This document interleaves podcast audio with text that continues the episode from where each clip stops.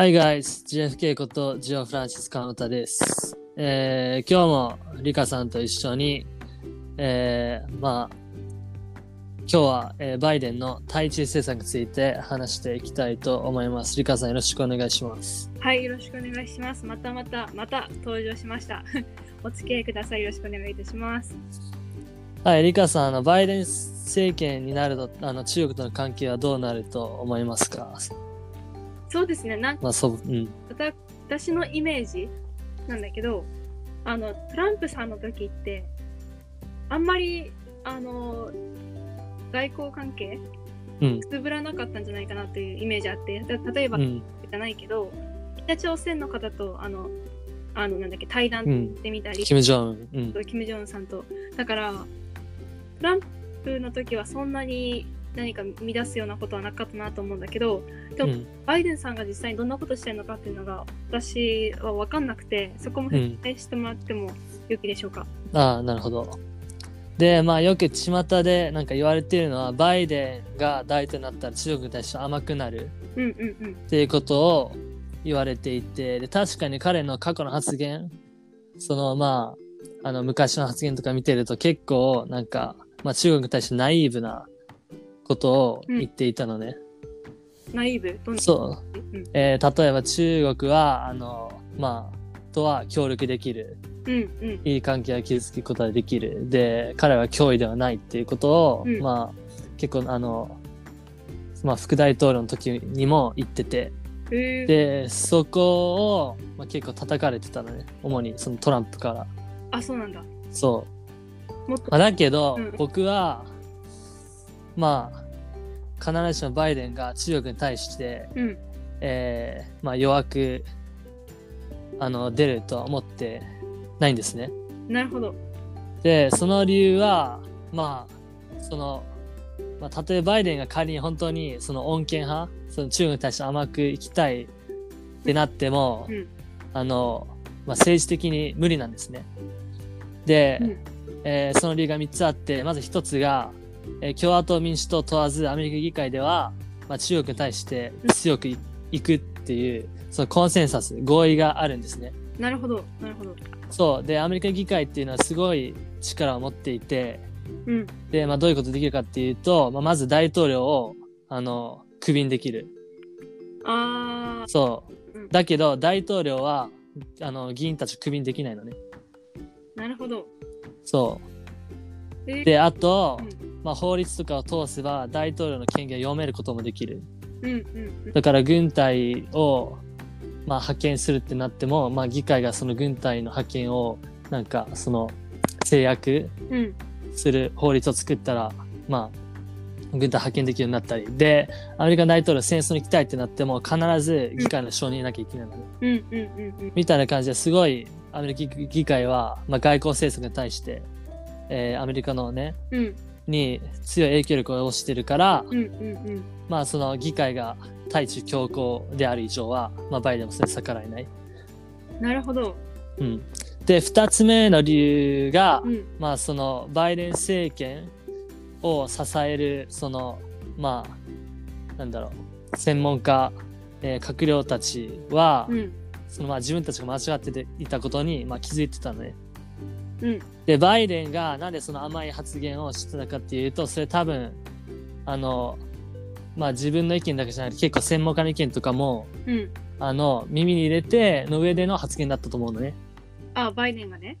そうそうそう。うん。で、昔は、まあその、まあ今ではその昔バイデンはその対中中国に対して甘かったって言われるけど、うん。その昔は、まあ共和党民主党問わずみんな中国に対して甘かったのね。え？共和党民主党問わず。あ、そうなんだ。そうそうそうえ？で、うんまあなんか、まあよく僕もす うまく説明できないんだけど、うん。まあ中国とは、うん。中国に対してと中国との経済的な関係を強めたらいずれ中国が、うん。なんだろう、民主、えー化するんじゃないか。で、で、まあ、その、えーまあ、冷戦時代に、その中国とうん協力してソ連と対抗したこともあって、うん。まあなんか、ある程度なんか信頼関係があると、そのエリート層、うん。アメリカンエリート層は、うんそういったその、思いを抱いてたんだけど、うん。まあその、えーまあ、最近その海洋進出を、えー進めていてでまあまあ、まあ、台湾、その、うんん、台で台湾も取りに行くっていうことを、まあ、明確にその、言うようになった中国に対して、そのエリツは懸念をうん。覚えるようになった。なるほど。で、その、まあ、トランプ2016年に勝った理由の一つは、うん。にあ、僕はその、まあ、えー中国にその多くのアメリカの声が流れていったことが、うんい結構大きなものだと思ってて、うんうんうん。で、その雇用が消えていった地域の多くが、その接戦州と言われる大統領選挙の選挙の結果に直接的に関わってくるところだったのね。なるほど。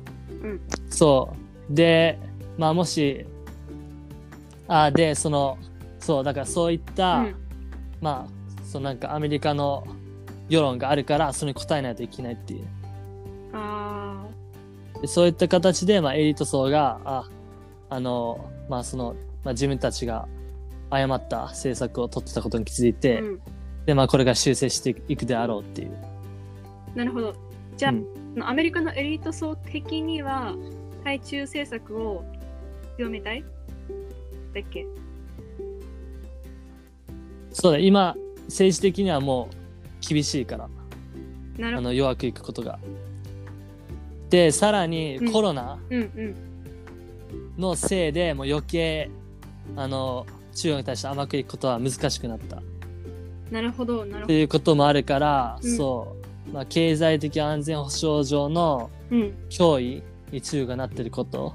で、まあコロナで、うん。まあ対中感情が一気に悪化したことも、えーあの、考慮に入れると、もう、ね、エリート層が甘く中国に対していくってことはすごい難しいのかなっていう。そうだね。まあ、以上がその3つの理由かな。たとえバイデンが、うん。あの、まあ、心の中では中国に対して甘くいきたいと思っていても、まあ、その、あの、難しい理由、それ、それをするのが難しいという。なるほどね。うん。ちなみにさ、需要的には、JFK 的には、うん。バイデンは、その、今そのアメリカのエリート層が言ってるように、対中うん政策を強めるべきっていうふうに、あの、エリート層は言っていて、でもバイデンは、あの、甘くいきたいっていう、その本心があるじゃん。うん。あ、本心はうん僕は、うん。まあ、甘く、甘いとか厳しいとか、あんまりその、明確な意見っうん。ていうのはないと思うのね。なるほど。うんうん。そうで、バイデンは、バイデンという政治家はすごい世論を気にする人で。もうあの過去の投票の、なんだろう、どのような法案に投票したか、どのようなその主張をしてきたかを見てみると、世論のその動きとすごい合ってるのね。例えば彼が最初に当選した時は、うん。えーそのベトナム戦争。うん。で、あー国の間でベトナム戦争に対する、そのなんか反感、えー反対運動が起きていて、で、バイデンはそれに乗っかって当選して、で、また、そのイラク戦争を、うんに、えーを、あの、まあ、イラクに対して戦争するっていう、その決議を決めた時にもバイデンはそれに賛同してて、で、それはなぜかっていうと、うん。まあ、そのアメリカ国内では、その、まあ、武力行使に対して積極的なうん。意見がすごい多かった。で、それに、まあ、バイデンを合わせた形になった。っていうことを考えて、今は、うん。もう共和党民主党問わず、えーもう中国に対して強くいかなければいけないっていう、そういった、うんまあ、環境、えー空気になっているから、まあ、バイデンもそれに従うであろう。彼の、まあ、性格上。ああ、なるほどね。うん。そっかそっか。そああ。え、じゃあ、今後は、その、バイデンが政権を取ってる間は、う。うん。アメリカは結局、対中政策を、なんだろう、強めたいけど、世論的にはそんなことはしない方がいいっていう、そういったなんか、ジレンマにはまってんの？いや、ハマってないあ。国内、あの、国民も政治家たちも両方うん強くい,、いけっていう、なるほど。そういう空気になってる。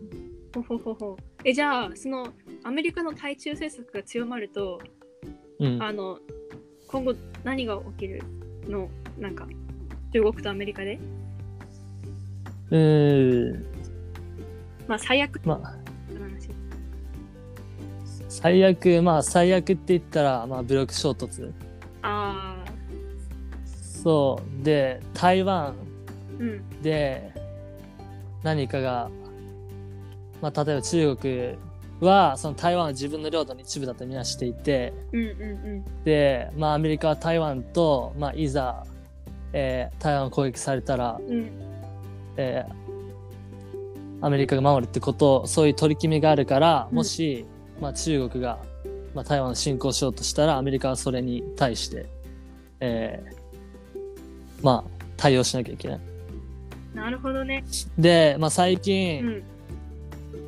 まあ、中国の、まあ、高官、うんその偉い人たちが、まあ、昔より比べて、まあ、台湾うん。を取り返すっていうことを結構なんか言う機会が多くなっている。へえ。で、あの、習近平さんは、その、あの、まあ、今、えー任期が、うん。あの、まあ、ないのね。だからもう好きなだけ、うん。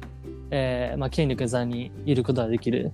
で、なんでそういう状況になったかっていうと、一部では、うんえーまあ、その、もともと中国の国家主席の任期は、えーまあ、6年、もっとか10年ぐらい、うん。そちょっと正確な数字は分からないんだけど、とりあえずその制約があったの任期。うん。うん。だけど、習近平としてはうん、その限られた任期の中では、その台湾を取り返すことは無理だから、もっと時間をくれ。っていうことで、うんまあ、その任期を取っ払ったっていうことも言われてることから、結構うん台湾を奪い返すってことに対して、うんえー昔の共産党のリーダーよりかは、うん。えー真剣な人だと思う。へえ。そう。まあだから、まあ台湾で何か起こるってからすごい高くなってるから、まあもし、まあ何かあるとすると、えーまあ台湾をめぐって、まあ米中が武力衝突をするのではないか。で、まあバイデン政権としては、あの、まあ選挙期間中繰り返し言ってるように、同盟国との連携を、まあまた強めて、まあアメリカが信任できるパートナーに戻るっていうことを言っているから、まあもし中国が何らかの行動に出たとしたら、うん。まあ見捨てることはなかなか難しいよねって。そしたら自分の言ってることと、あの、やってることが違うっていう状況になるから。なるほどね。バイデン的には中国とのあの親交を深めたいというか、同盟国として扱いたいけど、あ、あの、台湾とね。あ、台湾ね、そっちね。そう。ありがとう。え、ちなみにさ、日本って、あの、その、米中が対立して、なんか、うん今後も対立が激化していったら、どんな、あの、被害、被害っていうか、影響がうん。出そう？うーん、まあ、そうだね。最終的にはどっちにつくんだっていう決断が迫られるんじゃないかっていう。あー、そっか。そう、だけど、僕はうん、どっちにつかない方が、まあ、賢い選択なのかなって思ってて。で例えばそのまあ例えばアメリカに完全につくっていうことになったら、うん。まあ間違いなく中国との関係が悪化して、うん。で、まあ、日本の領土を取りに来たりまたは制裁を日本に対して中国がかけてくる可能性はまあすごい高い。で逆に、うんまあ中国に完全に、えーまあ、乗っかります。まあアメリカはいいですっていう形で日本がうん。決断しちゃったら、うんまあ日本のあの領海で何をされても、まあ、文句は言えない状況になっちゃう。あー、なるほでも逆に中立的というか、ど。うん。まあす曖昧なうん。スタンスを日本が取ることによってお互いうん。に対して、まあ、いい顔ができる。うん。うん。うん。でまあ日本あのアメリカも中国も、まあ、日本はそのまあえーまあ経済力が落ちたとしてもいまだにけあ世界第3位の経済大国だから、まあ、中国アメリカ両方、まあ、どちらも自分の側に引き入れたいうん。うん。うん。ということだからうん。うん。まあそういう、えーまあそういった現状そういった認識を中国アメリカが持っていることを考えるとむやみにどっちかにつくんじゃなくて、まあなんだろうその時の状況を見ながら、うん。あーまあ例えば3歩ぐらいアメリカに寄ったりまた5歩ぐらい中国に寄ったりっていう。まあそうすれば長期的に見て、うん。まあ、国益にかなう外交施設ができるのかなっていう。なるほど。そうでどっちかに一方的につくっていうことはまあ、まあ、単純そうに見えてなんかまあすがすがしいというか気持ちがいいんだけど、うん。まあねうん。難しいね。うんうん。そうっていうのが僕のまあ日本が今後悪化する米中対立の中で取るべき、えーまあ指針なのかなって思います。はいなるほど。あみたいな感じですね、リカさ。りがとうんございます。説明。はい。はい。じゃあ今日は、まあこんな感じで終わりましょうか。はい。はい。はい。今日はリカさんありがとうございました。JFK さんありがとうございます。はい。で視聴者の皆さん、チャンネル登録、えー高評価、えーお願いします。今日はお疲れ様でした。ありがとうございます。